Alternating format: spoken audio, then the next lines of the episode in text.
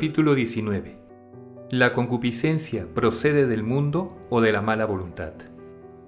Quizá aquí diga alguien, si la concupiscencia de los malos, por la cual toleran todos los males, por el objeto apetecido, procede del mundo, ¿por qué se dice que procede de su voluntad? Como si ellos mismos no fuesen del mundo, cuando aman al mundo, abandonando al que hizo el mundo.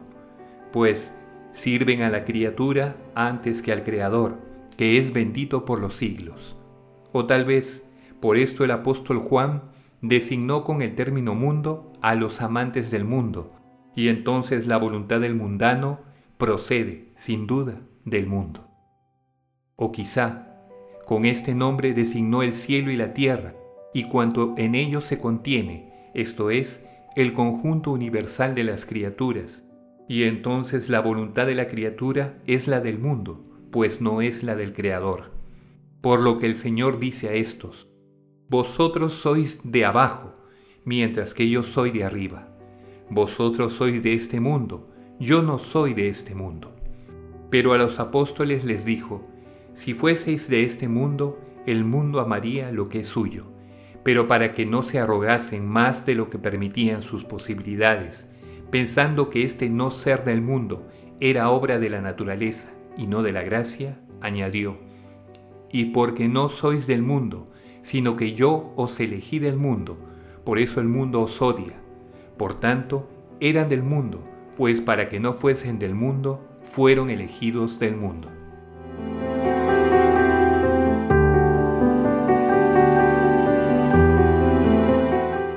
Capítulo 20 la gracia es previa a los méritos.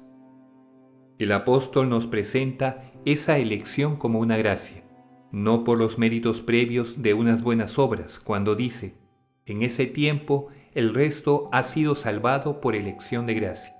Y si por la gracia ya no es por las obras, de otro modo la gracia ya no es gracia. Esta es la elección de gracia, es decir, la elección por la que los hombres son elegidos por gracia de Dios. Esta es, repito, la elección de la gracia por la que todos los buenos méritos del hombre se anticipan.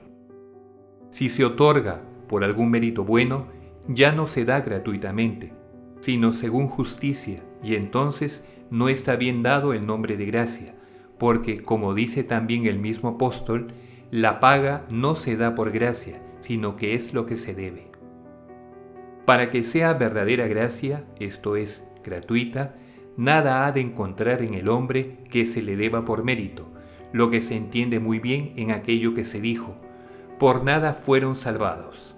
De hecho, es la gracia la que da los méritos, no se concede a los méritos, pues previene incluso a la fe de la que se originan las buenas obras, como está escrito, el justo vive de la fe.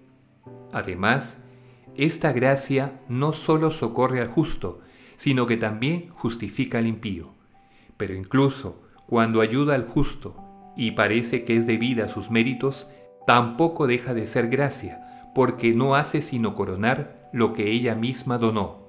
Pues por esta gracia, que precede todos los buenos méritos del hombre, no solo fue crucificado Cristo por los impíos, sino que murió por los impíos.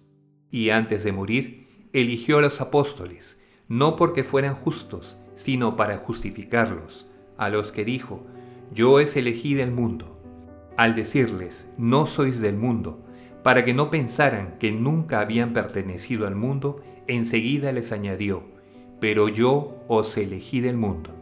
Precisamente, el que no fuesen del mundo se les concedió en su elección, puesto que, si hubieran sido elegidos por su propia justicia, y no por gracia, no hubieran sido elegidos del mundo, pues si ya hubieran sido justos, ya no serían del mundo. En fin, si por ser justos hubieran sido elegidos, entonces ya habrían elegido ellos primero al Señor. Pues ¿quién puede ser justo sino porque elige la justicia? Mas el fin de la ley es Cristo, para todo el que cree en orden a la justicia, el cual se hizo para nosotros, por obra de Dios, sabiduría, justicia, santificación y redención, para que, como está escrito, el que se gloríe, que se gloríe en el Señor. Él es pues nuestra justicia.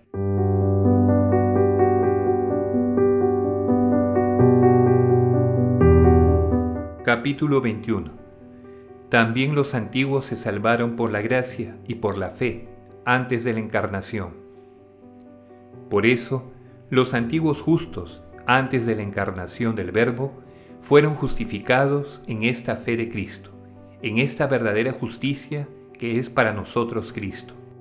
Ellos creían futuro lo que nosotros creemos pasado. Se salvaban por la gracia mediante la fe, no de su propia cosecha, sino por el don de Dios, y no por su obra, para que no se engrieran. Pero todas sus buenas obras no previnieron la misericordia de Dios, sino que la acompañaron. Ellos, mucho antes de que Cristo viniese en carne, oyeron y escribieron, Perdonaré a quien perdone, y haré misericordia a quien haga misericordia. Ante esas palabras de Dios, diría mucho después el apóstol Pablo, Por tanto, no es obra del que quiere ni del que corre, sino de Dios misericordioso. Mucho antes de que Cristo viniese en carne, dijeron ellos también, Dios mío, su misericordia me prevendrá. ¿Cómo podrían ser extraños a la fe de Cristo aquellos por cuya caridad se nos anunció a nosotros Cristo, sin cuya fe ningún mortal hubo, ni hay ni habrá que pueda ser justo?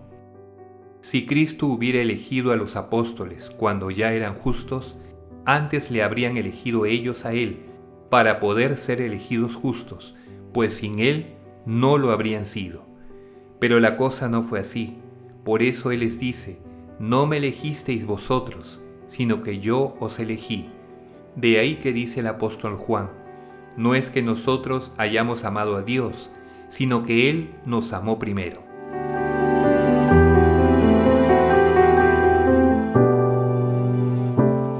Capítulo 22 Sin la gracia todos somos injustos.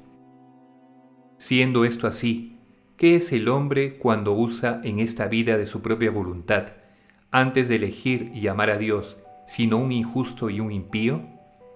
¿Qué es, repito, esa criatura humana errante de su Creador, si el Creador no se acuerda de él y le elige y ama gratuitamente?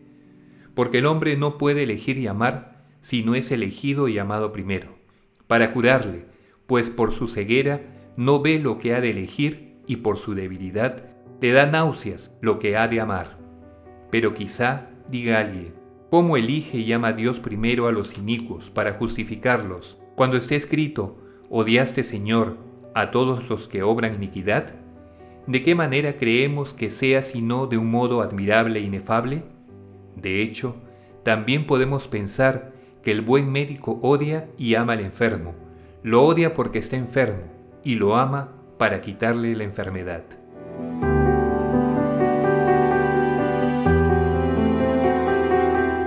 Capítulo 23 La caridad, fuente de la verdadera paciencia y la concupiscencia de la falsa. Esto lo he dicho por la caridad, sin la cual no puede darse en nosotros verdadera paciencia porque en los buenos habita la caridad de Dios, que todo lo tolera, como está en los malos la codicia del mundo. Pero esta caridad está en nosotros por el Espíritu Santo que se nos ha dado, y por eso quien nos da la caridad nos da también la paciencia. Pero la codicia del mundo, cuando tolera pacientemente el peso de cualquier calamidad y se gloria de las fuerzas de su voluntad, es como si se gloriase del estupor de la enfermedad, no del vigor de la salud. Loco es ese gloriarse, que no es paciencia, sino demencia. Esa voluntad tanto parece más paciente en tolerar los males más amargos, cuanto está más ávida de los bienes temporales y más vacía de los eternos.